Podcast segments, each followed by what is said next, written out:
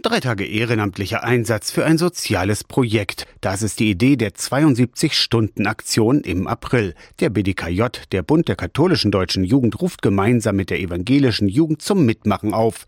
Claudia Schulze koordiniert die Aktion für Sachsen-Anhalt. Es sollen Kinder und Jugendliche und junge Erwachsene motiviert werden, in 72 Stunden da anzupacken, wo sie Baustellen sehen, wo sie Möglichkeiten sehen, die Welt ein Stückchen besser zu machen und einfach dadurch auch ihrem Glauben Hand und Fuß zu geben. Bei der letzten 72-Stunden-Aktion vor fünf Jahren waren bundesweit rund 160.000 Jugendliche dabei und haben Blumen gepflanzt, Spielplätze aufgeräumt und repariert oder im benachbarten Seniorenheim ein Fest organisiert. Aus christlicher Motivation. Diözesan-Jugendseelsorger Martin Pickel erklärt. Da wird dieser christliche Auftrag, Nächstenliebe zu zeigen und einfach auch nicht nur an uns zu denken, sondern auch für andere da zu sein, wird dadurch auch deutlich. Da wird sichtbar.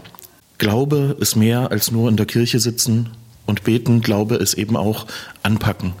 Glaube ist auch für andere etwas tun und da sein. Noch 72 Tage bis zur 72-Stunden-Aktion. Gruppen, die jetzt auch aus der Freiwilligen Feuerwehr zum Beispiel sind oder Sportvereinen, also wirklich querbeet, die können sich anmelden. Je nach Größe gibt es auch bis zu 300 Euro für die Gruppe, sagt Claudia Schulze. Am Donnerstag, dem 18. April, geht's am Nachmittag los. Und Freitag, da kann ich auch eine Schulbefreiung ausstellen. Fridays for Future mit Schulbefreiung quasi. Man ist Teil einer großen Sozialaktion in Deutschland. Aus der Kirchenredaktion Torsten Kessler, Radio SAW.